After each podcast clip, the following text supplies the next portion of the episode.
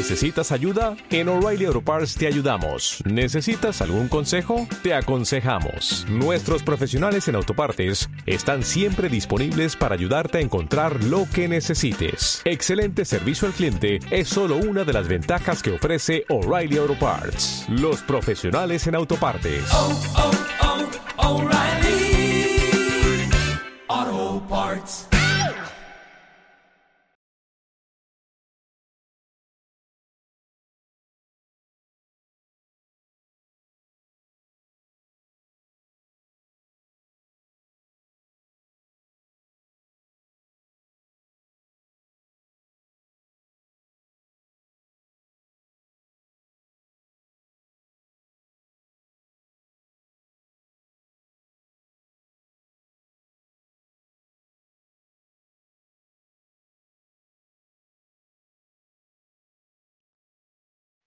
Hola, ¿qué tal? ¿Cómo estáis? Bienvenidos y bienvenidas a las conferencias mundiales en vivo que de manera diaria y gratuita organiza mindaliatelevisión.com. Yo soy Laura y soy vuestra presentadora de hoy en Mindalia en directo. Bien, pues hoy nos acompaña Francia Milena y va a compartir con nosotros una charla titulada Aprendiendo a morir estando vivos. El aprendizaje de nuestra, de nuestra invitada comenzó con la nutrición holística, la medicina tradicional china y ahora está más proyectada al ser por medio de terapias de sanación angelical. Ella ofrece talleres, meditaciones y estudio espiritual. Bien, pues antes de darle la palabra a nuestra invitada de hoy, quisiera recordaros a todos que en mindaliatelevisión.com podéis ver de manera gratuita miles de conferencias, de entrevistas, de charlas, de reportajes sobre temas muy variados, como por ejemplo la espiritualidad, la salud integrativa, la alimentación consciente, las relaciones humanas o el misterio. Continuamente estamos subiendo vídeos sobre estas temáticas. También recordaros que desde ya podéis empezar a participar en el chat siguiendo el formato que os voy a comentar a continuación.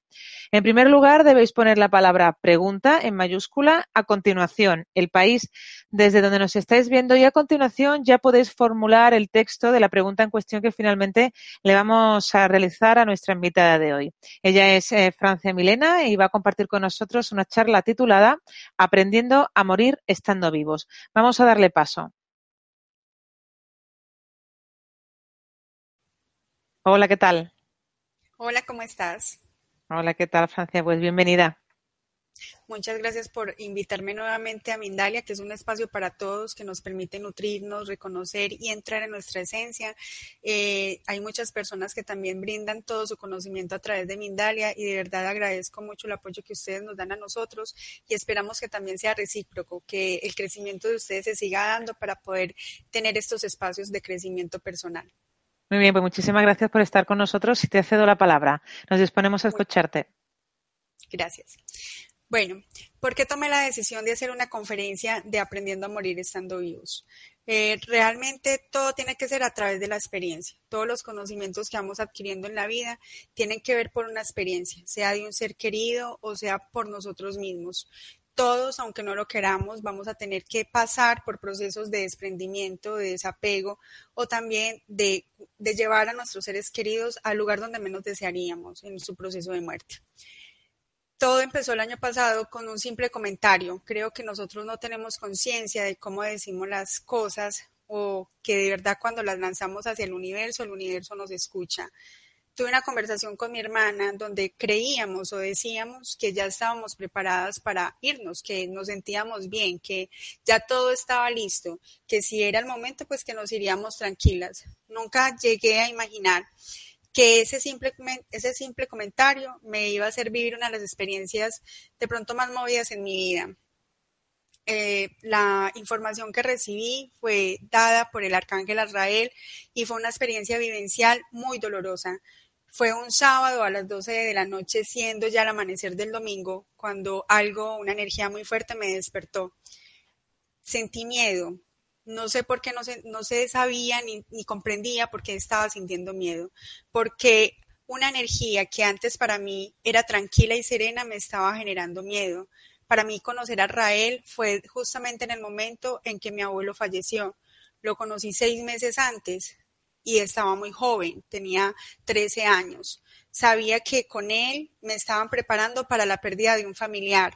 ¿Cuál? No sabía, pero él me estaba preparando. ¿Quién era? En ese tiempo no reconocía que era un ángel. Todos hemos tenido la, visión de la muerte como algo muy feo, como una calavera, como un ser de oscuridad, eh, como un ser que viene con un hacha y te corta el lazo de la vida, pero realmente él me enseñó que no era así. Azrael es un ser de verdad muy amoroso, es un ser que nos brinda esa posibilidad de encontrarnos en cada, en cada aprendizaje. Azrael es un arcángel que nos acompaña a cerrar ciclos y es un arcángel que también de una u otra manera ayuda a un familiar de la casa a sostener la batuta en el momento del fallecimiento de alguien. Estaba muy pequeña y no necesitaba sostener ninguna batuta, pero el año pasado, cuando él regresó a mi vida, me asustó demasiado. No pensé que ese ser amoroso me iba a dar una gran experiencia de vida. Yo lo saludé, no tenía ningún problema. Pensé que todo era un juego, que simplemente me estaba avisando que algún familiar o alguien cercano iba a fallecer. Pero no sucedió eso.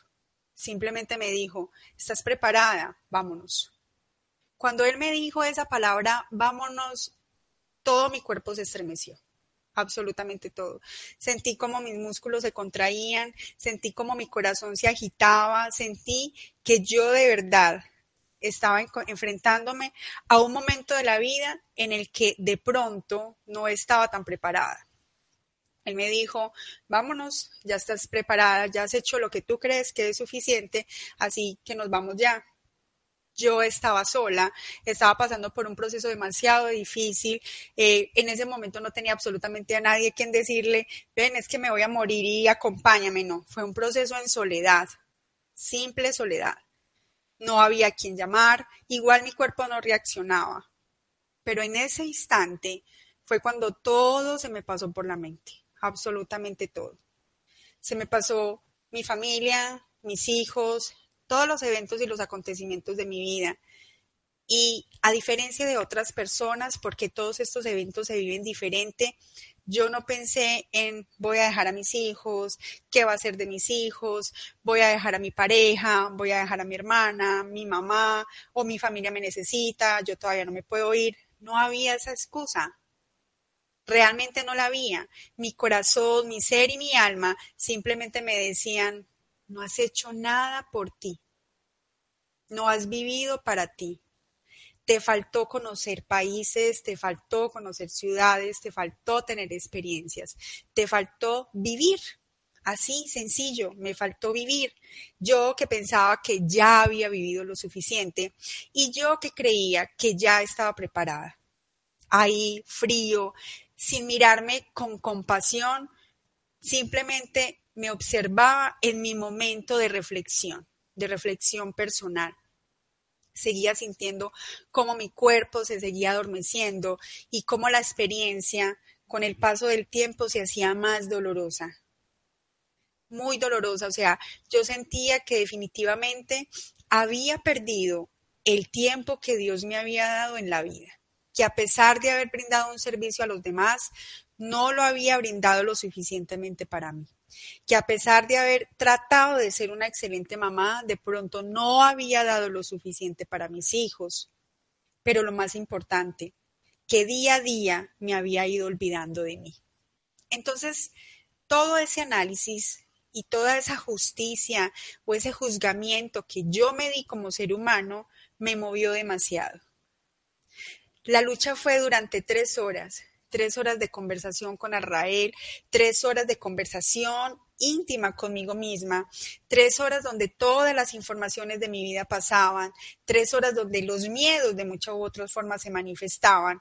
Y yo había comprendido realmente que decirle a Israel que yo ya estaba lista no era un juego, y que así como Israel se me había presentado muchísimas veces de forma amorosa y compasiva para decirme prepárate para que después prepares a alguien de tu familia para partir, hoy no me está diciendo ni siquiera prepárate, hoy simplemente había llegado esa justicia de él a decirme nos vamos. Todo este proceso lo viví como hasta las tres y media de la mañana, hasta que ya me cansé de luchar, de tratar de justificar que me había equivocado, de tratar de decirle a Él, dame otra oportunidad y de tratar de pedirle a Dios otra oportunidad para mí. Lo único que le dije a Él, las últimas palabras que le dije a Él es, por favor, mi hijo está en el primer piso, acompáñalo en este proceso porque Él va a estar solo. Cerré mis ojos sin saber si iba a volver a despertar. Desperté a las 7 de la mañana sin saber si estaba viva, sin saber si era una ilusión que yo había creado para no aceptar que estaba muerta. Y lo único que hice fue llamar a mi hijo cuando sentí que lo estaba abrazando, cuando sentí que todavía respiraba, que todavía hacía parte de esta existencia, me dediqué más de lleno al tema de la muerte. A mi mano llegó días después un libro el libro tibetano de los vivos y los muertos. Un libro que de pronto, un tiempo atrás, no hubiera querido leer. Un libro que de pronto yo hubiera creído que no tenía el mérito para yo leerlo, que no era necesario. Pero con toda la experiencia que yo viví, me di cuenta de que sí era necesario, que la muerte hace parte del diario vivir, que esa experiencia la vivimos todos los días, desde que nos levantamos hasta que nos acostamos. Y que definitivamente tenía que tomar en conciencia todo ese momento, porque es un momento diario. Todos pasamos por procesos, todos pasamos por vivir y morir constantemente, sino que no lo hacemos de forma consciente. Y no somos considerados con nosotros mismos y no somos considerados con todo lo que nos rodea. Simplemente a veces abusamos de nuestro cuerpo, a veces abusamos de nuestra propia energía, a veces abusamos de lo que nosotros representamos, de lo que nosotros somos o que somos el reflejo de ser hijos de Dios. Todo el mundo anda en un ir y venir, en correr y correr y correr y en querer crear, crear una materia. Yo tengo que ser. Yo tengo que tener nombre. Yo voy alimentando el orgullo siempre, buscando cómo ser más que otras personas. Y no es que esté mal, sino que cuando estamos solamente en función de eso, olvidamos nuestra propia esencia y olvidamos nuestra familia y olvidamos a los seres que amamos y olvidamos la tierra y olvidamos nuestro hogar. Nos olvidamos por completo. Y como dicen los sacerdotes, en muchas ocasiones no he conocido el primer entierro donde las partes materiales las entierren contigo. No existe, no es necesario.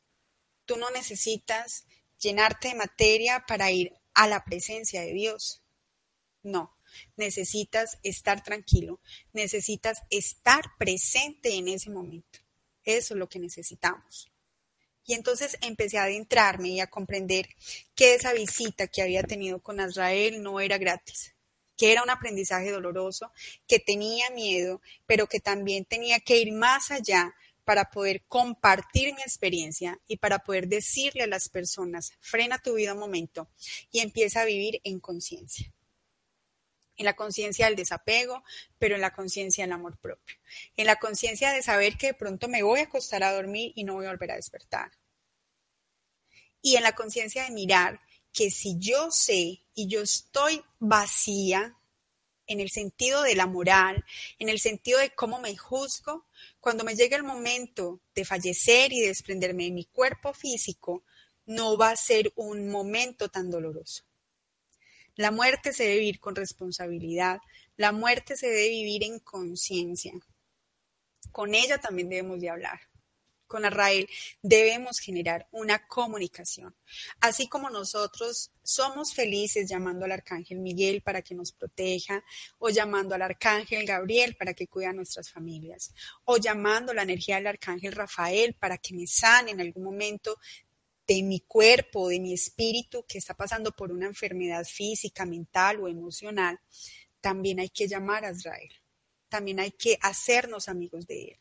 También hay que decirle, enséñame a vivir mis propios duelos, enséñame a transformarme, enséñame a renovarme, enséñame a comprender cómo la muerte es constante y presente. Enséñame a verte a través del respeto. Y enséñame a poder acompañar de forma respetuosa a los seres que yo tanto amo, pero que de una u otra forma los debo despedir Y ahí fue cuando empecé a estudiar, a estudiar y a entender un poquito el libro tibetano de los vivos y los muertos. Es un libro que te pide mucho de concentración, mucho de comprender, para que tú también puedas ayudar a otros seres a pasar por ese proceso de desprendimiento. Los tibetanos y todos los seres de Egipto fueron los primeros que se adentraron en ese camino del conocimiento de la muerte. Fueron los primeros que comprendieron que debíamos de estar preparados para el más allá. Fueron los que comprendieron, los que trataron de decir cómo es, qué hay más allá, cómo es posible que un cuerpo aquí quede inmóvil, qué pasa, qué sucede, hacia dónde voy. Eso es lo que hay que hacer. Tenemos que empezar a comprender que así como nuestros ancestros se dieron la posibilidad de estudiar la muerte, nosotros también nos debemos de dar la posibilidad de medio comprenderla y de medio acompañar a los seres que amamos en ese último evento de la vida. Es cierto que muchos de nuestros familiares mueren solos. Es cierto que muchas personas dicen, como yo nazco solo, muero solo.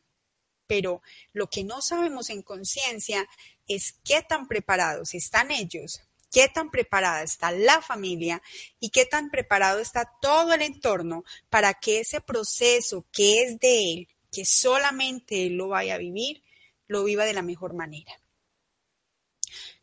Eh, la, la comunidad o la sociedad de Egipto, del antiguo Egipto, entendía que era un acto de amor y de respeto por ese ser que ha fallecido. Por eso los momificaban, porque sabían que ese cuerpo debía ser tratado a través del respeto y que ese cuerpo era el que ayudaba a que el espíritu viajara al más allá. En los espacios de las, de las pirámides de Egipto habían muchos escritos, ellos manejaban libros especialmente para los muertos y se llamaba El libro de los muertos. La gente piensa que el libro de los muertos es un libro donde tú haces hechicerías o cosas así, o llamas a un dios o llamas a Ra. Pero no, el libro de los muertos traía unos pasajes especiales donde les decían a estos seres, este es tu camino para llegar al gran sol. Esto es lo que tú debes de pasar para que recuerdes que esto lo debes de pasar y puedas llegar donde el Padre. Ellos no le decían padre, ellos les hablaban de muchos dioses. De acuerdo a los dioses en los que se creía, se manejaba toda esa energía, o sea, se manejaba todo ese camino para que esta persona pudiera llegar. Y justamente eso pasa aquí, en ese momento. En ese momento en la Tierra hay muchas religiones, también existe la espiritualidad, también estamos muy aferrados a muchos maestros y necesitamos apegarnos a uno de ellos en el momento del desenlace, en el momento de la muerte. Y eso hicieron en Egipto.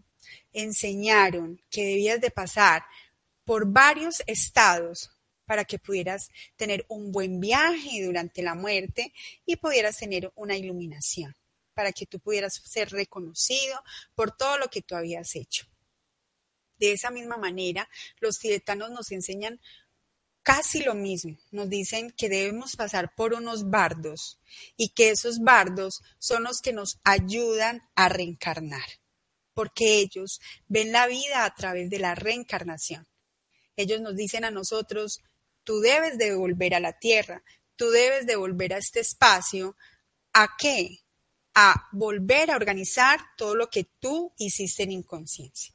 Por eso se habla del karma y del dharma. Cuando hablamos del karma es de todos esos actos que nosotros de forma inconsciente o consciente hicimos para nosotros o para otros seres cuando hablamos del Dharma, es de la sumatoria de todos esos actos bien vividos hacia ti y hacia todos los seres que te conocen o con los que tú compartiste la vida. Entonces, cuando uno empieza a comprender que nada, absolutamente nada de lo que tú hagas, deja de estar unido en el proceso de morir, empiezas a ver la vida con más responsabilidad no a través del miedo. Nosotros no podemos estar todos los días pensando, ya me voy a morir. No, yo voy a pensar todos los días que también estoy viviendo mi vida para que cuando yo esté en mi proceso de muerte, no cree mi propia justicia. ¿Por qué crear mi propia justicia? Encoge y hace un momento de visión de todo lo que se vivió y de todo lo que se hizo, no es Dios. Dios no va a coger y te va a decir a ti, mira, esto es lo que tú hiciste bien y esto es lo que tú hiciste mal. No.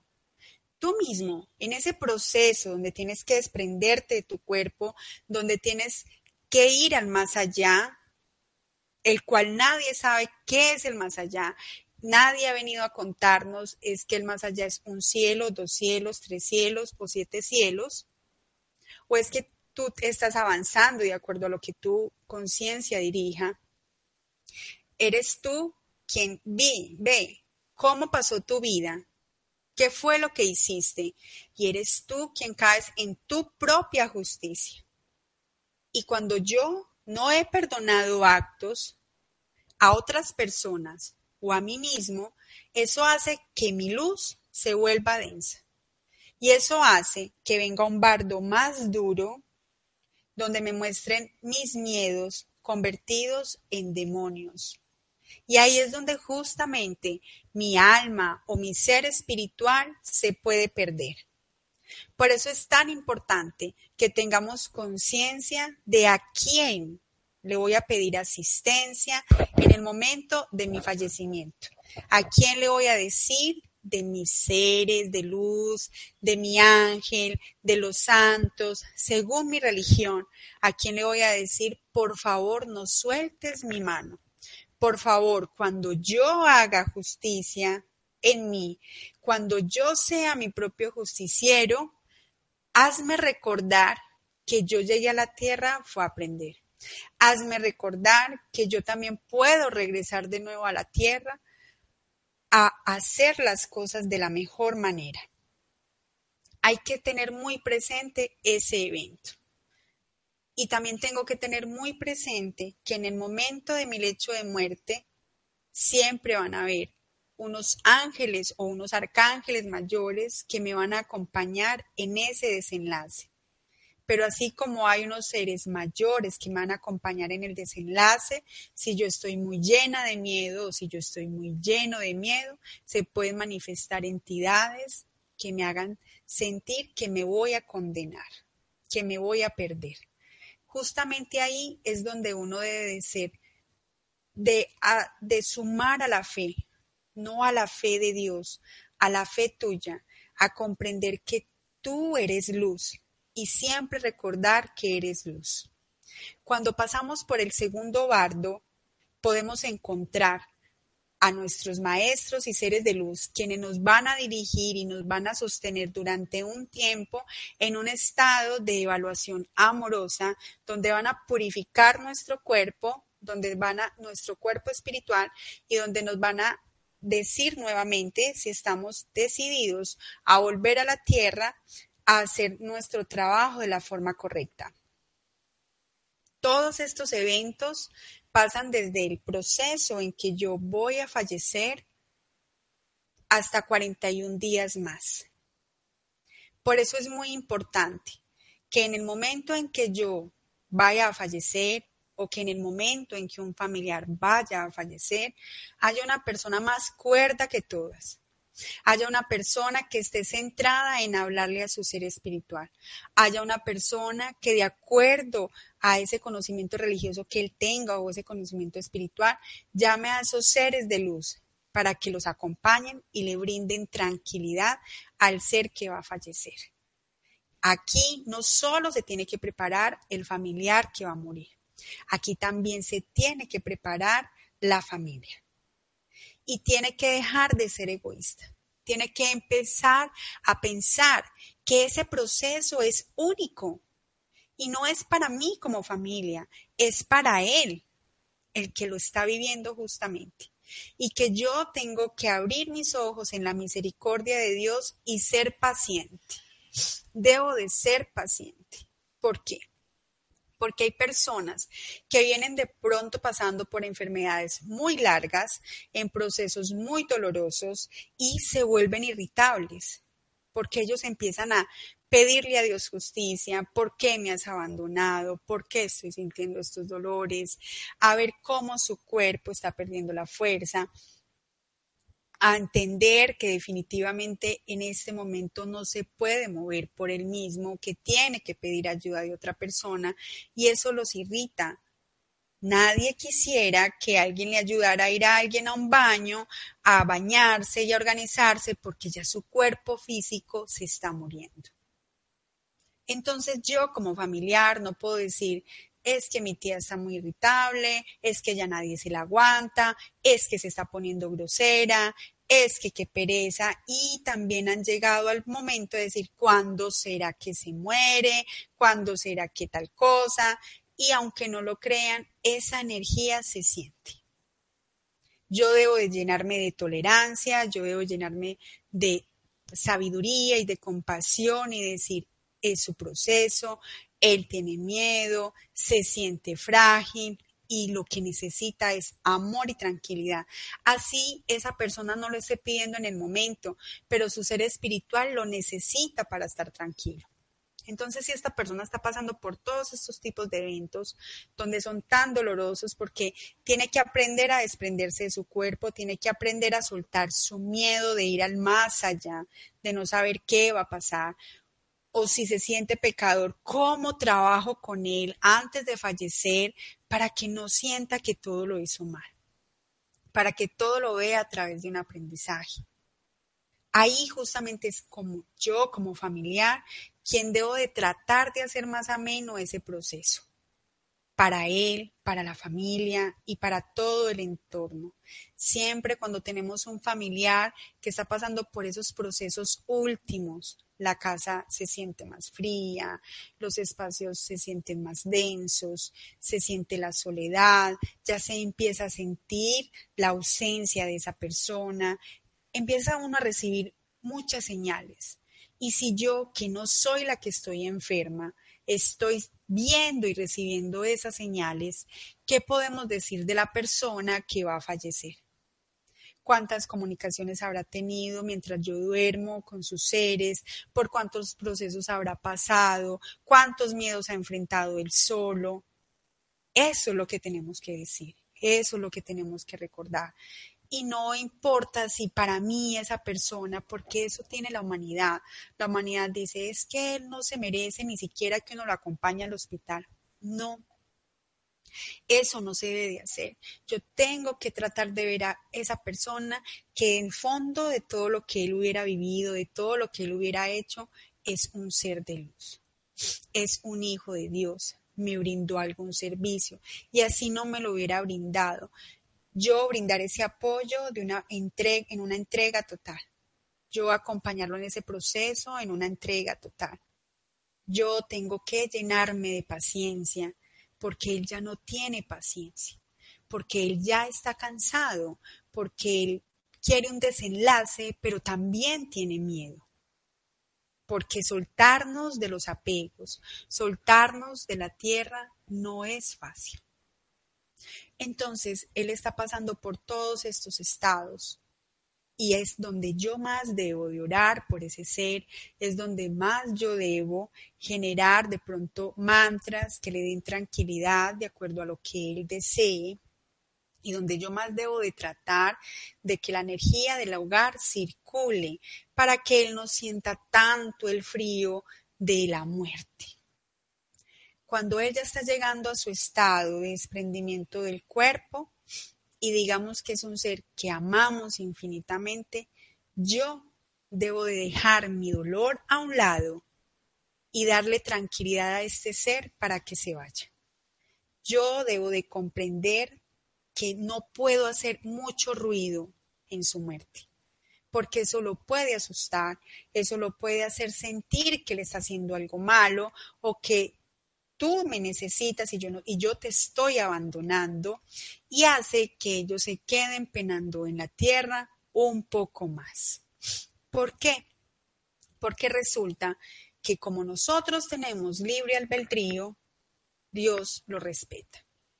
Y si en este momento está llegando ese proceso de descenso y toda la familia está llorando y toda la familia le está diciendo, por favor, no nos dejes, te vamos a extrañar mucho, la vida sin ti no va a ser igual, él puede tomar la decisión de renovar su contrato, aún así su cuerpo ya no aguante y se queda. Pero ¿bajo qué costo? Bajo el costo de un sufrimiento mucho más largo. Por eso ahí es cuando yo tengo que comprender que en ese amor infinito que siento por mi papá, por mi mamá, por mi pareja, por mi hijo muchas veces, o por un familiar muy cercano, yo debo de decirle, te puedes ir. Por derecho te puedes ir. Así en este momento mi corazón se esté partiendo, Él se debe de ir. Y no es que no puedas llorar, es tratar de no llorar delante de Él para que Él no se sienta culpable. Es tratar de darle tranquilidad a Él, es tratar de decirle que todo está bien, que Él nos dejó todas las bases necesarias para nosotros poder continuar. Cuando Él está pasando por ese desenlace, cuando se está generando un ambiente de tranquilidad, Él simplemente se suelta. Se suelta de su cuerpo físico. Y ahí tenemos que tener un cuidado mucho mayor. Porque el hecho de que la persona se suelte del cuerpo físico no significa que no esté acá. Su ser espiritual tiene que pasar por un proceso de 41 días acá, en este espacio, en la tierra. Está suspendido en dos dimensiones, entre la tierra y el cielo, por decirlo así. Entonces, cuando este ser está falleciendo o ya falleció, su ser espiritual está haciendo un viaje por toda su vida, lo que dicen muchas personas, que está recogiendo, está deshaciendo los pasos. Por eso muchas veces cuando alguien fallece dice, es que yo como que lo vi allí. No, él estaba recogiendo todo, ¿cierto? Pero resulta que ahí todos sus sentidos se agudizan y puede estar en muchas partes mientras su cuerpo está reposando, inerte, en una clínica, en una camilla, en una cama, él siente las emociones y las energías y las vibraciones de todos, absolutamente de todos. Y ahí es un proceso más doloroso para él. ¿Por qué? Porque resulta que como alguien fallece, yo no estoy sumida en el dolor de la persona que fallece, sino en mi propio dolor, entonces yo empiezo a llorar, o yo empiezo a juzgar, o yo empiezo a recriminar, o yéndonos al caso mucho más delicado, no falta el que diga, gracias a Dios ese señor ya se murió, ese no servía aquí para nada, y él justamente está escuchando todo eso. O lo que siempre suele suceder, que solamente están esperando a que lo entierren para ir a mirar a ver qué dejó. Y él está sintiendo, escuchando, observando absolutamente todo. Y si eso llega a pasar, donde toda la familia se pelea y se dispersa por herencias o por cositas que dejan las personas acá en la tierra, hace que él se quede en esos, en ese espacio entre el cielo y la tierra. Y por eso se quedan en el aire, perdidos, en el limbo. Se cierra ese espacio de luz que estaba previsto para él, para poder seguir con ese proceso después de morir, porque él se llenó, se permeó, o le dio rabia, o le molestó, o se sintió, o simplemente vio una realidad que no tenía ni idea, que nunca concibió, y se queda. Se queda aquí. Por eso muchas veces dicen, todavía se siente la presencia de su abuelito, todavía lo hemos visto, eh, es que el abuelito se le acuesta a la abuelita al lado, no la ha dejado. ¿Por qué? Porque él tomó esa decisión de hacerlo. Otros casos peores es cuando alguien deja enterradas cosas o cuando tiene secretos y no sabe cómo comunicarle a las personas que dejó algo oculto y ese algo oculto a él no lo deja partir a otra dimensión. cuando estamos pasando, cuando este ser está pasando por esos 41 días para poder hacer su purga, para poder limpiarse, para poder recolectar todo lo que él vivió y los lugares que él recorrió acá en la tierra, nosotros aquí tenemos que hacer una labor, debemos de seguir en ese proceso de ayuda, porque entonces van a decir, entonces yo tengo que ayudarlo a fallecer y tengo que ayudarlo después de fallecer. Sí, hay que hacerlo. Hay que ayudarle a que continúe, hay que ayudarle a que avance. Pero para eso, una de las cosas más importantes es el cuidado de su materia, de su cuerpo para los tibetanos como para los egipcios, el cuerpo tiene mucho, mucho énfasis, o sea, es demasiado importante. En nuestras épocas antiguas, en, en, Colombia, por ejemplo, siempre dejaban que el cuerpo reposara por unos días. Siempre permitían hacer unas eh, oraciones durante esos días para acompañar a este ser ellos tenían el conocimiento, ellos sabían que había algo más allá, ellos sabían que ese ser necesitaba de esa ayuda. O muchas veces lo dejaban porque había que esperar a que llegara el familiar del extranjero o de la otra ciudad que no alcanzó a llegar y cómo no se va a despedir de la papá o cómo no se va a despedir de la mamá. Pero lastimosamente en este momento no se está guardando el cuerpo lo necesario, lo que se necesita en realidad. Un cuerpo necesita tan siquiera de tres días, los primeros tres días después de haber fallecido, para recoger todo, todo lo de, lo de su entorno y para poderse ir siendo más consciente de que falleció. Ese proceso de incineración del cuerpo que se está haciendo de una forma muy rápida, no esperan ni siquiera que pasen ni 10 horas de haber fallecido, para ellos es demasiado doloroso, es algo demasiado difícil. Para los tibetanos el cuerpo tiene un doble servicio. En muchas partes, los entierros en el Tíbet los dejan tres días en oración, se encargan de sacar los mantras de los vivos y los muertos para dirigirlos, para acompañarlos, para decirles que no se preocupen, que todo va a estar bien, que no caigan en esa energía de condena, de juzgarse, que avancen, que continúen. Ellos siguen cantando mantras, ellos siguen encendiendo inciensos y ellos se hacen cargo de esa familia y esa familia entiende el respeto con el que se debe vivir la muerte.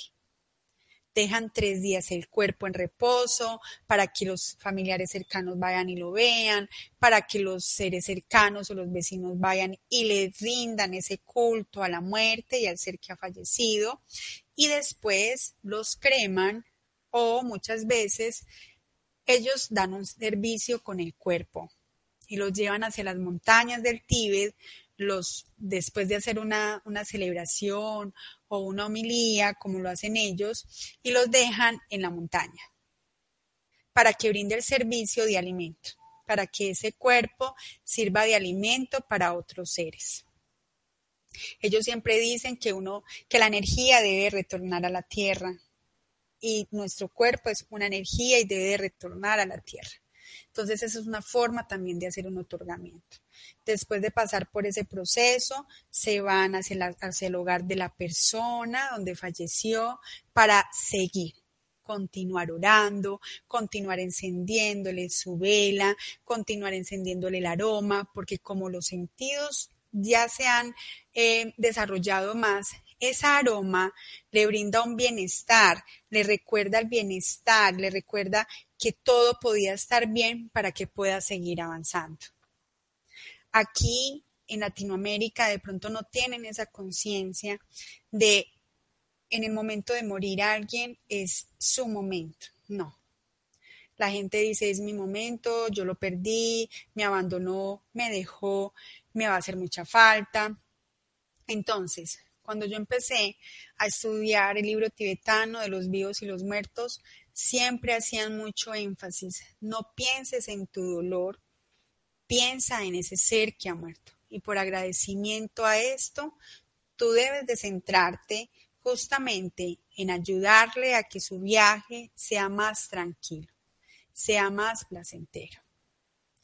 Y en ese orden de ideas es donde nosotros debemos de comprender que unos van a tener la posibilidad de pasar por ese ciclo de aceptación. Cuando una enfermedad catastrófica llega a la vida de alguien, no solo llega hacia alguien, llega y toca a toda la familia.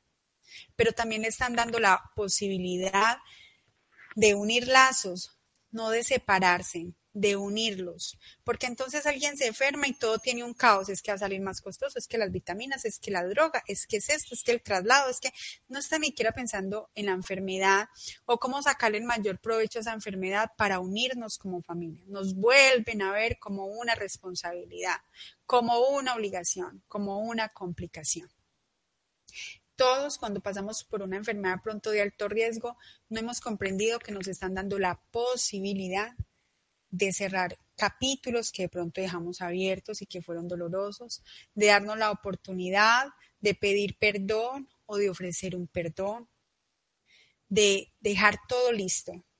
Esas personas, por más duro que suene, son afortunadas porque se dan esa posibilidad de despedirse, se dan esa posibilidad de desapegarse, de desapegarse a la pareja, de desapegarse a los hijos, al papá, a la mamá y también a la materia, a todo lo que ellos adquirieron y a todo lo que ellos hicieron, de dejar todo totalmente organizado, todos los documentos legales organizados, ellos tienen la posibilidad de hacerlo. Por eso todos los días nosotros deberíamos de ser muy conscientes de si estamos dejando toda la parte material organizada si no la estamos dejando organizadas, déjeme decirle que usted le está dejando un caos a su familia. Y que eso, puede, eso en vez de sumar va a restar, porque va a fracturar de pronto la familia por la que usted tanto luchó que se mantuviera unida. La va a fracturar porque lastimosamente la materia, el dinero, las propiedades, las acciones corrompen a la gente porque ahí sí ya todo el mundo tiene derecho a algo que ni siquiera yo trabajé. No somos conscientes de que estamos pidiendo algo que yo ni siquiera lo trabajé, lo luché, lo recorrí. No, no, no. Como yo soy hijo, como yo soy esposa, como yo soy la hermana y no tenía hijos, como es que eso es mío, es que eso no, es que eso es mío, es que eso. Entonces, es tratar de comprender de que todo, absolutamente todo lo debemos dejar organizado si vamos a dejar herencias, ojalá las dejáramos en vida. Ojalá todo lo que nosotros tenemos pudiéramos tener la posibilidad de distribuirlo de forma equitativa, equitativa, para no generar una ruptura en la familia antes de morir. Antes de morir no es cuando yo esté en mi lecho de muerte. Yo tengo que tener muy claro cómo estoy dejando todo. Tengo que tener muy organizado todos esos temas legales también. Entonces estas personas tienen esa posibilidad, pero ¿qué pasa con las personas que no tienen esa posibilidad? ¿Qué pasa con las personas a las que les cortan el hilo, a las que interfieren en su libre albedrío y los asesinan? ¿O qué pasa con esas personas que de pronto fallecen a través de un accidente o a través de una catástrofe de la tierra, un temblor, un maremoto, un tsunami? Un deslizamiento de la tierra. Esa es una situación de verdad que necesita un poquito más de ayuda. Es una situación donde yo como familiar debo de tratar de hacer consciente a este ser de que falleció, porque se quedan en un espacio de línea y tiempo donde creen que están vivos, no son conscientes de que han muerto no son conscientes de que de pronto les cortaron su hilo. Hay personas que son conscientes, todos, todos, antes de bajar a, la tierra, sabíamos de qué forma íbamos a morir. Y muchas personas toman la decisión de morir en un accidente porque saben que son tan aferrados acá a la tierra que es mejor así, porque si no, no se van a desprender de nada. Pero ¿quién lo recuerda? Nadie, absolutamente nadie recuerda cómo va a morir. Es más, creo que si recordáramos cómo vamos a morir estaríamos muertos del susto. porque si va a ser por medio de un, de una, de un accidente, entonces le vamos a oír a los carros, eh, no nos vamos a montar en un avión, nos vamos a estresar con muchísimas cosas. Entonces, hacia allá no vamos, para que después no vayan a ir a buscar, hacerse una regresión, a ver si de pronto allá encuentran la respuesta de cómo van a morir. No, la idea no es esa, la idea no es ir mirar a ver, ¿será que yo voy a morir así? ¿Será que yo voy a morir así? No, sino de dejar de estar muy conscientes de cómo estamos viviendo y de tratar de pedir esa conciencia en el momento de mi, de mi fallecimiento. Entonces, estas personas que mueren por accidentes o por muertes violentas, yo las tengo que ayudar y las tengo que encaminar para que comprendan que tuvieron un desenlace doloroso, pero que no se queden ahí, que no se queden en la rabia del, del que le hizo el daño, sino que se suelte y se vaya. Y volvemos a lo mismo. Es de ser conscientes, es de no buscar venganza, es de no alimentarle a él esa energía negativa, sino soltarlo, sino liberarlo, sino decirle, vete tranquilo, todo va a estar bien. Es seguir en eso. Hay que ayudarlo y hay que guiarlo para que se vaya en tranquilidad. Eso para las personas que fallecen en, situaciones catastróficas. ¿Qué pasa con las personas que se suicidan? Las personas que se suicidan eh, realmente pasan por momentos muy dolorosos. ¿Por qué? Digamos que alguien tomó la decisión hoy de suicidarse y no estamos aquí para juzgar por qué se suicidan, por qué lo hicieron, es que eh, se llenó de miedo, es que no fue valiente, el que, se, el que se suicida no es valiente.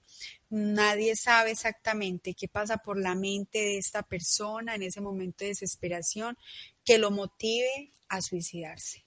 Creo que las personas que se suicidan las debemos de tratar con muchísimo respeto, con muchísima compasión, porque cuando ellos ya han cortado el hilo, ahí su conciencia divina les hace caer en cuenta de que cometieron un error muy grande, que se dejaron llevar por una desesperación muy grande y se desesperan por devolverse, se desesperan por volver a su cuerpo. Entonces ahí justamente es cuando esta persona necesita más ayuda, en el libro tibetano de los vivos y los muertos, nos dicen que ellos necesitan una ayuda extra de alguien especializado en todo este tipo de eventos. ¿Por qué? Porque ellos repiten cada semana a la misma hora ese deceso, ese deceso doloroso, esa muerte dolorosa, por lo que él hubiera pasado, vuelve y lo repite y vuelve y lo repite y vuelve y lo repite y hay que sacarlo de ahí. Entonces, cuando uno sabe que alguien pasó por un evento de estos, que tomó la decisión de suicidarse, tenemos que hacer una conciencia mucho más grande y pedir una ayuda mucho más grande para poder sacarlo de esa situación y de ese limbo donde se encuentra. Bien, eh, Francis, si te parece, podemos pasar ya a las preguntas. Claro que sí. En primer lugar, gracias por todo lo que acabas de compartir con nosotros y por tu propia experiencia. Eh, antes de pasar a las preguntas, es el momento de recordarles a todos que Mindalia es una ONG sin ánimo de lucro y tiene un objetivo fundamental, difundir conocimiento. Y para eso tú puedes ayudarnos. Estamos buscando a colaboradores que les guste escribir, bien sean periodistas o no, y que quieran compartir con nosotros una noticia positiva que esté sucediendo en cualquier parte del mundo. Así que si estáis interesados o interesadas, os debéis meter en mindaliatelevisión.com. Arriba a la derecha hay una pestañita que pone colabora y ahí encontraréis toda la información necesaria para poneros en contacto con, en contacto con nosotras.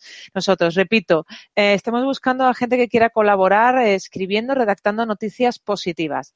Así que que esté sucediendo en cualquier parte del mundo. Así que si estáis interesados, debéis meteros en mindaliatelevisión.com. Hay una pestañita que pone colabora y ahí encontraréis toda la información necesaria para contactar con Mindalia. También recordaros que debajo de este vídeo en la descripción escrita podéis encontrar más información sobre Mindalia y Mindalia Televisión. ¿Para qué? Pues, por ejemplo, para suscribirte a nuestro canal de YouTube y recibir recordatorios. También para visualizar vídeos que ya han sido publicados. Encontraréis también información sobre cómo haceros voluntarios o voluntarias de Mindalia o cómo hacer una donación económica a la ONG Mindalia si es así como lo deseáis. Y bueno, ahora sí, Francia, ya vamos a pasar a la primera pregunta. Claro que sí. Bien, pues nos eh, dice Inmaculada desde España. Eh, cuando hablas de Dios, ¿a quién te refieres exactamente? Pues mira, lo que pasa es que cuando hablamos de Dios estamos hablando de un ser universal, un ser que nos ama, un ser que siempre está con nosotros a nuestro lado. Todas las personas pueden tener una visión de Dios, del Padre diferente, pero creo que todos necesitamos tener conciencia de que existe un ser supremo que siempre nos está acompañando, que siempre nos está guiando y que siempre está cuidando de que nosotros tratemos aquí en la tierra de hacer las, las cosas lo mejor posible.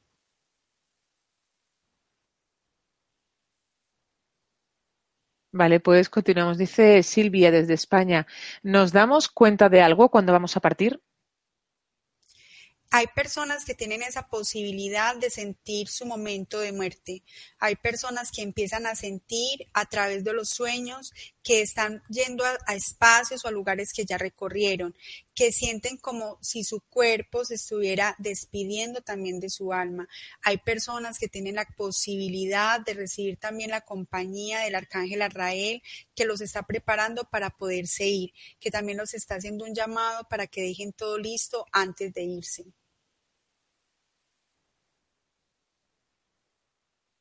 Bien, pues nos dice eh, Julie, eh, no pone el país, dice, ¿cómo ayudarlos a pasar a la luz? Mira, es muy importante. Eh, ojalá pudieran buscar, hay un mantra tibetano que es muy bonito que se llama Om Hahu Pensaguru Pedma Siddhihum. Es un mantra, o lo buscan en YouTube, se llama el mantra de refugio, y ese mantra de refugio debe de ponerse los 41 días que está pasando esta persona por este evento. Debemos de poner eh, una intención en un velón violeta o blanco, convocando la presencia del arcángel Azrael, del arcángel Miguel, del arcángel Zadkiel y del arcángel Rafael o Gabriel para que lo ayuden en ese proceso de soltarse. Todos los días se prende un incienso, se pone el mantra, ojalá un pequeño altar donde esté la imagen de esta persona, algo bonito, pero tranquilo, sereno, que, que, sepa que estamos dedicados a ayudarle a él a irse. Y todos los días es hablarle con amor, vete tranquilo, no caigas en tu justicia, recuerda que Dios está contigo, te he enviado ángeles o seres de luz. Si Él no cree en ángeles, entonces hablamos de la Madre María o hablamos del Maestro Jesús o hablamos del Divino Niño, de acuerdo a lo que Él crea, hay que mandarle ese ser para que Él se sienta más cómodo, pero ojalá lo hicieran los 41 días, las velas ayudan mucho porque representan la luz de Dios y lo pueden llevar a ese espacio donde él va a encontrar la gracia divina. Bien, pues dice Cristian desde España, ¿el ángel Gabriel o el ángel Rafael hacen referencia al cristianismo? Si no practicas ninguna religión, ¿a quién pedirle? Bueno, cuando yo no practico ninguna religión, pero de pronto eh, soy un ser espiritual, me comunico con mi propio maestro interno. El maestro interno tiene toda nuestra información. El maestro interno sabe nosotros hacia dónde vamos. Igual, hay personas que no creen ni en ángeles ni en arcángeles, pero sí creen en Dios. Entonces uno tiene, por eso siempre digo, tienes que aferrarte de Dios. Si no crees en, en absolutamente más nada, cree en Dios para que ese proceso sea menos doloroso. Bien, pues eh, continuamos. Dice Julie desde Chile, ¿qué pasa con los quemados? Son eventos demasiado dolorosos. Eh, las muertes más dolorosas son los que mueren ahogados y los que mueren quemados. Ellos cuando están muriendo en un proceso de esto sienten mucha culpa y creen que se lo merecieron. Entonces a ellos hay que ayudarles, hay que decirles que no hacía parte, que no era una condena, que no era por un acto, un acto mal hecho, que recuerde de qué forma generó ese compromiso con Dios para irse de la tierra, porque o si no se queda en ese dolor, se queda en esa culpa o se queda sintiendo que Dios lo abandonó y se queda acá, acá o en el limbo, porque empieza a sentir culpa. Entonces es muy importante que por favor le hagan sentir que le digan, por favor, recuerda, recuerda cuál fue el compromiso tuyo antes de llegar a la tierra y de qué forma querías fallecer. puede sonar muy loco, pero nosotros tomamos la decisión de qué forma fallecer. Pues dice Confi o Jessica, eh, dice, ¿cómo hago cuando un familiar con diabetes nos hace enfermarnos y enojarnos constantemente? Desde México. Eh, mira, eh, cuando pasan ese tipo de situaciones, tú puedes pedirle al arcángel Rafael que le ayude a generar sanación, sanación a su conciencia y a su emoción. ¿Cierto? Porque las personas que tienen enfermedades, lastimosamente, no solamente se enferman del cuerpo, sino de la emoción. Y tú o la, o la familia tienen que aferrarse mucho al arcángel Gabriel para que a pesar de la densidad del familiar por el dolor o por la angustia, por la enfermedad o por todo lo que sienta su cuerpo, no haga una ruptura en la familia. El arcángel Gabriel ayuda mucho a que los lazos se unan y a que el ambiente en el hogar no esté denso, esté tranquilo sereno y armonioso. Pues dice Brenda desde México, ¿qué puedo hacer para ayudar a mi ex jefe a irse? Falleció hace cinco años y todavía sus familiares andan peleando las cosas materiales que dejó.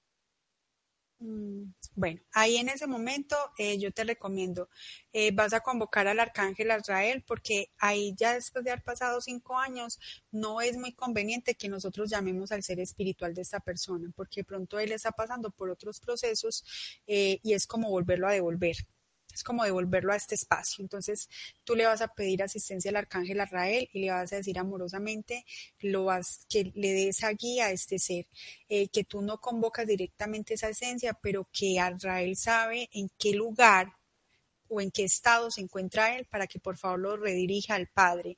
Debes de encenderle un velón blanco con azar eh, con esencia de azahar durante nueve días como si lo estuvieras haciendo una novena y todos los días hace referencia a Azrael. Azrael guíalo, Azrael llévalo, Azrael sácalo de ese limbo de esas, o de ese espacio donde está.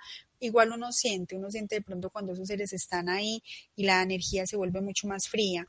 En, en el espacio, si te dejan encender incienso de jazmín, porque el jazmín eh, pues es difícil, pero el jazmín también representa la muerte, la, eh, de esa forma a veces huele la muerte, huele a Israel, entonces es como hacer ese llamado. No puedo en oficina, entonces lo haces en tu casa. Bien, pues continuamos. Dice María Isabel desde Panamá. ¿Podemos conciliar algo pendiente que haya con algún ser que murió hace 30, 30 años? Sí, claro. Eh, nosotros podemos hacer un llamado. Siempre cuando tienen tanto tiempo de haber fallecido, siempre se hace el llamado con el arcángel Arrael. Se le da toda la información al arcángel Arrael. Tienen, tienen que hacerlo muy conscientemente, o sea, uno también tiene que desnudar su espíritu y aceptar también sus equivocaciones, o si me enseguecí en ese momento, o si mi orgullo, o si mi ego no me permitió ver más allá. Eh, se hace esa conciliación, se hace esa solicitud y se envía la información a través de Arrael te recomiendo que le escribas una carta, siempre convocando al arcángel Arrael para que le envíe esa información a este ser, donde él quiera que se encuentre, donde tú sueltas todos esos eventos dolorosos, después dejas una velita blanquita encendida y ya a punto, cuando se vaya a acabar la vela, quemas la carta, dices hecho está y la botas, la botas en el baño, la bombeas y agradeces. Bueno, pues nos dice mm, Ana desde Colombia, una persona que tiene sueños eh, donde todas las personas se despiden de ella y ve una sombra que le sigue, ¿podría ser el ángel de la muerte? Eh, Azrael es un, arcángel dual. Azrael es el único arcángel que tiene esa posibilidad de estar entre el cielo, la tierra y el inframundo. Eh, sus alas, sus alas son grises, eh, cuando llega su parte positiva, su parte bonita, que nos acompaña en los decesos de la familia o me acompaña a mí en mi mismo proceso, es un arcángel tranquilo. Eh, un poquito, no tan blanquito, pero tranquilo. Pero cuando es la parte de la justicia, la parte donde ya no hay nada que hacer y donde definitivamente ya va a cortar nuestro hilo, y no va a hacer y va a hacer caso omiso a la petición que nosotras hagamos, es una energía negra. Entonces tienes que mirar muy bien cuál de los dos seres se está manifestando, porque Azrael tiene su luz y su oscuridad, y es necesario y él la necesita de esa manera, no, no porque él venga a hacer oscuridad en la tierra, sino que para poder llegar al limbo, para poder llegar al inframundo, él tiene que vestirse de esa oscuridad para que esa densidad no lo contamine y sacar las almas que necesita. Entonces, si ese es el lado oscuro, tienes que tratarlo con mucho respeto y preguntarle por qué se está haciendo tan evidente en tu vida o qué de pronto o qué proceso tú de pronto tienes inconsciente que no has podido soltar que él te está haciendo el llamado. Bien, pues dicen desde Colombia, ¿es preferible estar muerto a llevar una vida de encierro, de necesidades o de soledad? No, nosotros estamos acá en la tierra para vivir. Eh, cuando es, me, no sé a qué tipo de encierro me estás hablando, pero yo creo que nosotros tenemos la posibilidad de no vivir en el encierro, de no vivir en la soledad, de no vivir en la tristeza. A veces el encierro, la soledad y la tristeza es esa falta o esa incapacidad de perdonar, de perdonarme yo o de perdonar a los demás para mí es muy triste que de pronto las personas estén dejando de vivir, estén enfermando su alma, estén enfermando su cuerpo, porque simplemente su orgullo no las deja soltar lo que ya pasó. Yo no puedo permitir que un evento del pasado frene realmente mi misión aquí en la tierra. Tú tienes que recordar que tú eres luz. Tú tienes que volver a empoderarte de esa luz y de esa energía. Tú no puedes permitir que tu corazón se oscurezca por muy difícil que, sea la situación. Y si estás perdiendo la fe, por favor, comunícate con la Arcangelina Fe. Ella es un ser muy amoroso para que tu fe retorne a tu espíritu, para que tu fe toque tu corazón y sientas la presencia de Dios en ti. Bien, pues dice Olangi desde Colombia, cuando una persona se quita la vida sin, sin haber cumplido su misión en este plano, ¿qué ocurre? Lo que yo había dicho, cuando una persona se quita su vida, repite ese evento cada semana. O sea, si en este momento alguien se suicida, estamos viernes 20, 5 de la tarde hora colombiana, ese a la semana siguiente, a las 5 de la tarde, él vuelve y pasa por ese proceso. Él se queda en el limbo, él se queda amarrado a ese proceso y vuelve y lo pasa, y vuelve y lo pasa, y vuelve y lo pasa. Por eso es que necesitan una persona especializada que le ayude a la familia a dirigir ese evento. La casa hay que limpiarla o hay que hacer algo especial en el, lugar donde él tomó la decisión de suicidarse, hay que limpiar la energía y hay que ayudarlo a salir de esa situación, a salir de ese evento de suicidio. Pues dice Alejandro desde Chile, ¿cómo podemos saber si un familiar necesita nuestra ayuda? Siempre cuando alguien ha fallecido em, y de pronto eh, se queda en este espacio, en esta línea de espacio, la casa se pone muy fría o una de las personas que de pronto tiene esa facultad de sentir esa energía de muerte empieza a cambiar. Eh, se empieza a sentir sin energía, no duerme bien, eh, se estremece en las noches, sus pies se ponen fríos o ellos tratan de hacer señales. Hay que tener mucho cuidado porque cuando una persona de pronto necesita ayuda y no sabe cómo hacerse sentir, siempre se va a alimentar de la energía de alguien y ese alguien se empieza a enfermar y ese alguien empieza a enfriarse y ese alguien empieza a cambiar también su temperamento, pero es no es que le quiera hacer daño, simplemente que si no tiene energía no puede comunicarse. Entonces es muy importante que miren si tienen esas señales para ya mm, ir más allá y decir qué se puede hacer. Bien, pues eh, dice Antonia, eh, ¿qué hacer con una o por una persona si hace ya más de 40 días que te ascendió? No importa, si esa persona lleva más de 40 días, eh, igual tú puedes generar ese compromiso con él por un día, porque le quedaría un día más acá. Y con el arcángel Arrael, donde tú te comprometes, mucho cuidado. Si yo me estoy comprometiendo algo, por favor, cumplámoslo. Donde yo me comprometo a generar un espacio de tranquilidad, un espacio de luz para que él pueda alimentarse de esa luz y avanzar más tranquilamente. Si me comprometo, me tengo que comprometer los días restantes, o sea, los 40, o sea, tengo que encender un velón violeta a la misma hora hora, 40 días, un incienso, una comunicación con él, ponerle el mantra que les dije ahora que se llama Om Hahu, Pensa Guru Padma Siddhi Hum, o lo buscan como mantra de refugio tibetano, todos los días por 40 días. Pero si es un compromiso, lo deben de cumplir.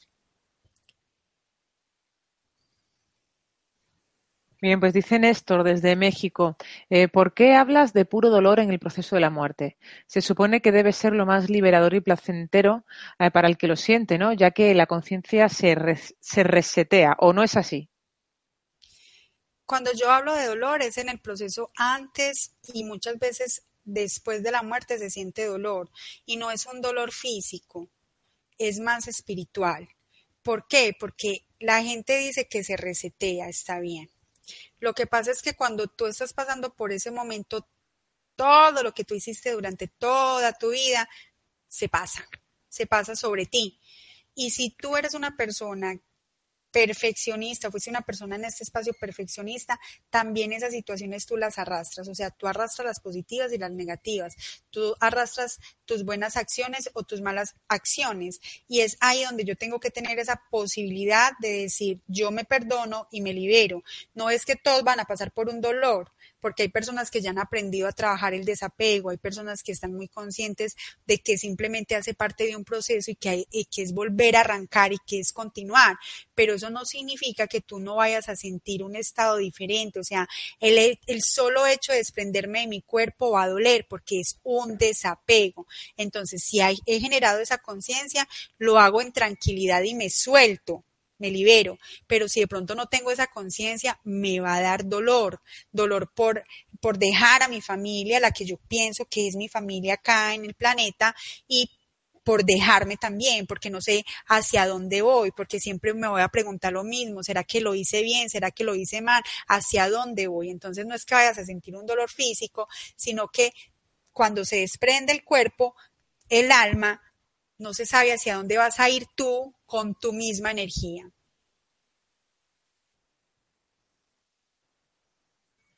Bueno, pues dice Esperanza, mi madre murió a mis tres años, siempre sentí su falta y me gustaría saber cómo puedo sentir su amor. Eh, mira, lo, lo bonito de las mamás es que siempre va a haber una energía de la mamá siempre hay una partícula de su luz acompañándote. La partícula de la luz de la mamá no se va hasta que el último de sus hijos no fallezca. O sea, ese es un compromiso que nosotras como mamás eh, hacemos ante Dios. Nosotros siempre vamos a dirigir a nuestros hijos en, su momento de fallecimiento si yo muero primero que mis hijos, ¿cierto? Entonces, yo siempre me voy a encargar de recoger a mis hijos. Tú puedes tener comunicación con ella porque ella va a estar acá hasta que su último hijo esté. ¿cierto? Entonces tú puedes pedirle amorosamente a la Madre María que le ayude a dirigir esa energía amorosa para que tú sientas la compañía de tu mamá, porque por partícula ella está acá, partícula, no espíritu, sino partícula.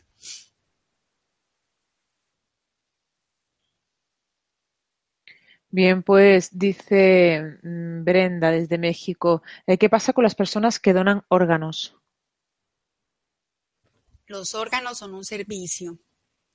¿Qué es lo que pasa? Él lleva una energía mía. Yo antes de donar mi órgano, eh, si soy consciente, si estoy vivo y sé que se lo voy a donar a un familiar o a alguien que lo necesite, yo lo que hago es liberarlo de mi energía para que le brinde el servicio a otra persona si yo fallezco y en conciencia dije que mis órganos brinden ese servicio, entonces la familia hace esa conciencia y lo entrega en servicio donar órganos es un servicio que nosotros tenemos hacia la humanidad. Hay que tratar de limpiar mucho esa idea de que es una explotación de órganos, es una venta de órganos. Eh, los órganos tienen que pasar por un proceso muy delicado para poder llegar a otro cuerpo. Es más, no todos los cuerpos aceptan ese órgano porque es un cuerpo extraño. Nadie nos va a decir si realmente mi órgano le va a servir a otra persona o no. Siempre es tratar de limpiar esa energía para que le brinde el servicio a esa otra persona. Pero donar órganos no es malo, es un servicio que le damos a nuestro propio prójimo.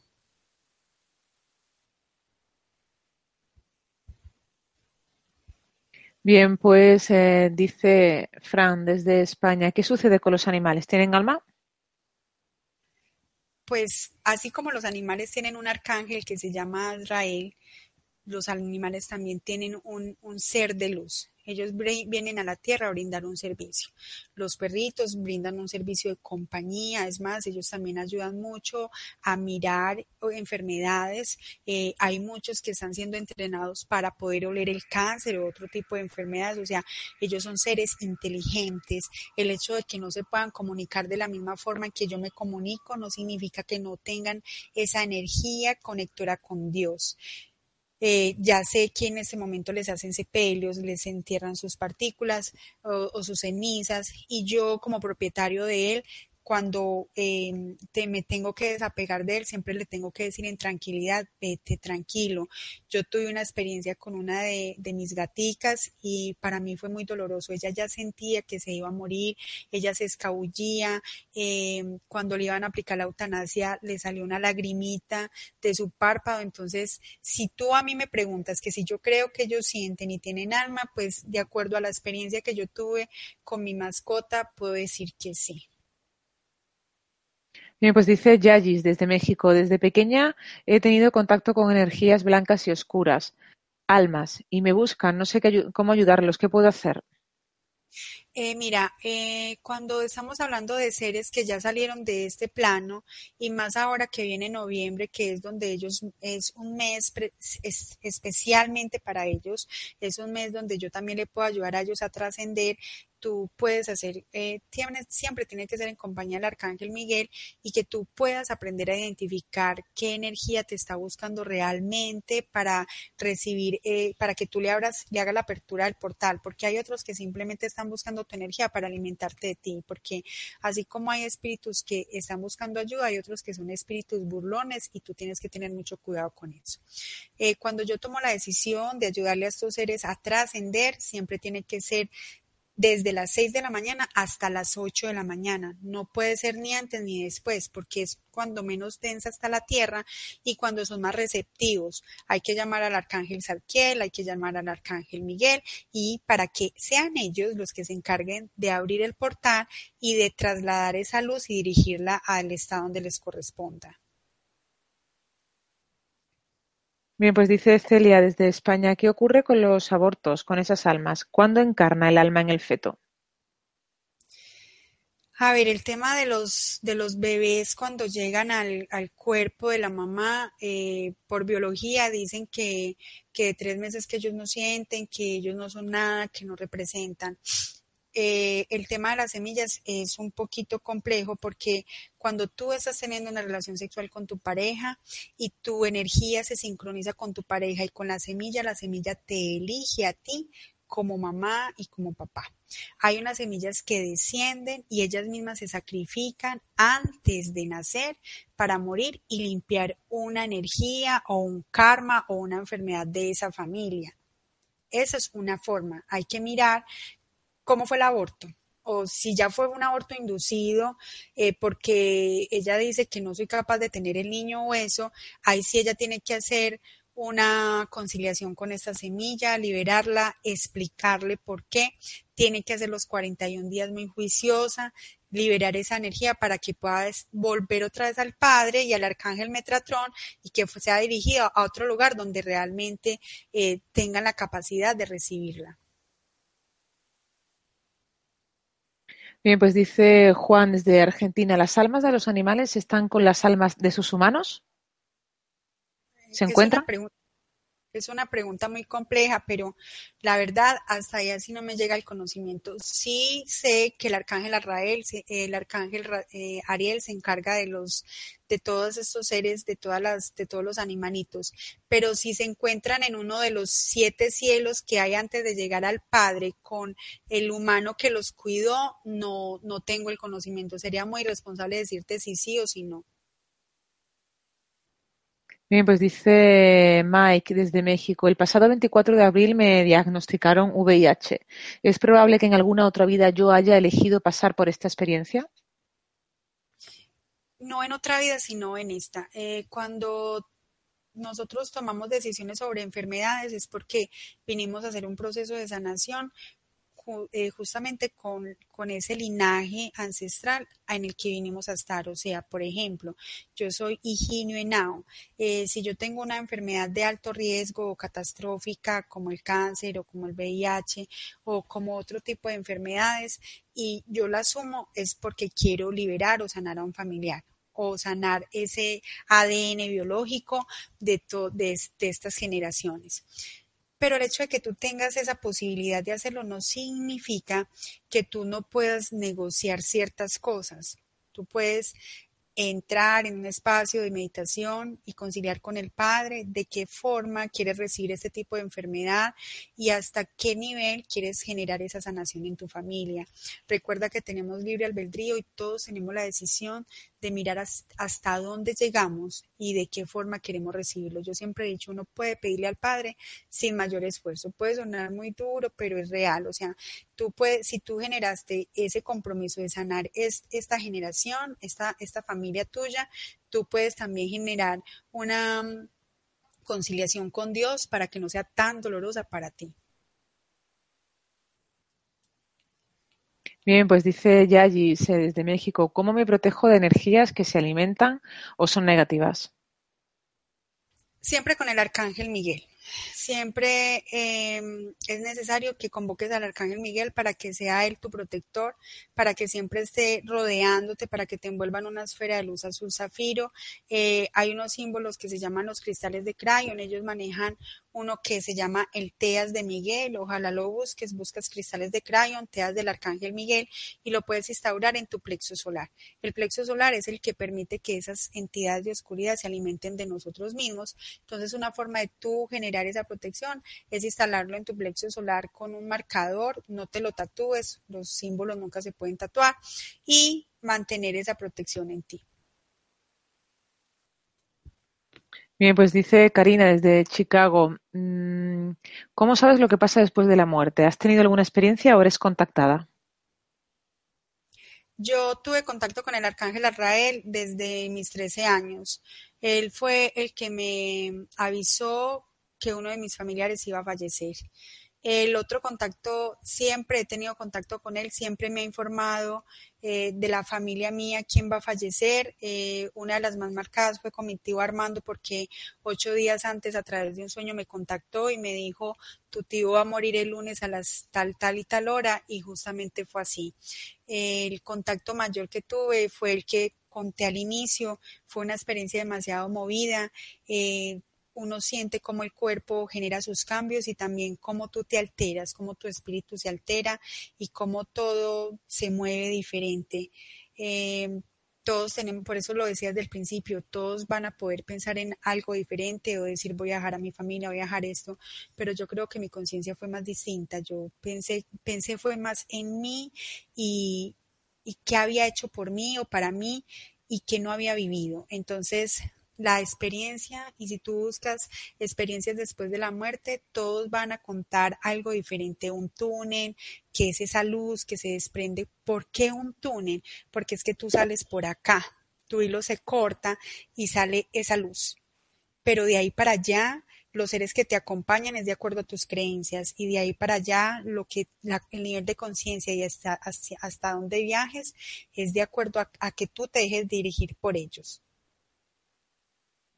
Bien, pues dice Mari desde México, ¿es verdad que son 21 o 41 días los que el alma está todavía en el mundo terrenal y después se va al espiritual? Son 41 días. Por eso es muy importante que nosotros así no tengamos el cuerpo, porque lastimosamente los funerales se volvieron negocio. Eh, seamos conscientes de que le vamos a dedicar esos 41 días a este ser para que pueda irse. Bien, pues vamos a lanzar ya la última pregunta. Nos dice Néstor desde México, ¿podrías compartir alguna oración? Eh, mira, yo siempre convoco al arcángel Arrael porque el arcángel, cuando estoy en momentos de desesperación, el arcángel Rafael también ayuda mucho a las personas que sufren de ansiedad y depresión.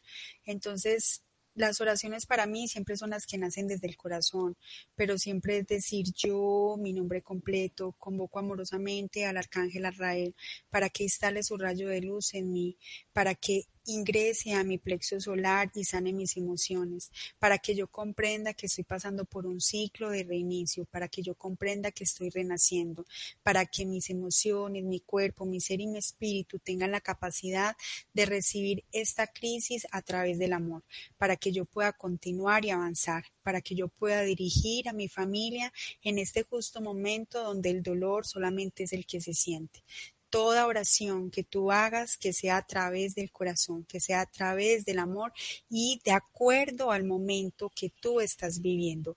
Azrael ayuda mucho en la desesperanza. Recuerden que todos los días constantemente estamos muriendo cuando nos debe, desde que nos despertamos hasta que nos acostamos. Que tú te acuestas y tú no sabes si realmente te vas a despertar. Entonces tú tienes que ser consciente de decirle a Azrael, por favor, si yo mañana no voy a despertar, que seas tú quien me dirija en este momento. No permitas que yo me pierda. O sea, siempre tenemos que ser muy conscientes de lo que les vamos a pedir. Entonces, todos los días estamos viviendo y muriendo. Todos los días la tierra nace y renace. Entonces, todos los días tenemos que pedir esa, esa, esa compañía de Arrael. Mirarlo a través del respeto, pero también hacernos amigos de él. Bueno, pues Francia, muchísimas gracias. Gracias por todas tus respuestas y por todo lo que has compartido ahora mismo con nosotros. Han sido muchas las personas que se han unido desde Panamá, México, Uruguay, Chile, Argentina, Perú, Colombia, España, Estados Unidos. Gracias. Gracias a todos por acompañarnos siempre porque vuestra participación es muy importante. Ya sabéis que esta conferencia la podéis ver de nuevo en mindaliatelevisión.com para repasar algunas ideas, también para ayudarnos a la difusión dándole a me gusta y compartirla en tus redes sociales. Vamos a dejarle unos segunditos ahora a nuestra invitada para que pueda despedirse. Gracias. Muchas gracias a Mindalia, muchas gracias a las personas que se tomaron esa posibilidad de escucharme, de seguirme, de darme este espacio a través de Mindalia. Muchas gracias por seguir apoyando este canal. Vuelvo y lo digo, nos sirve a todos, absolutamente a todos. Es una gran compañía en esos momentos donde a veces nos sentimos perdidos.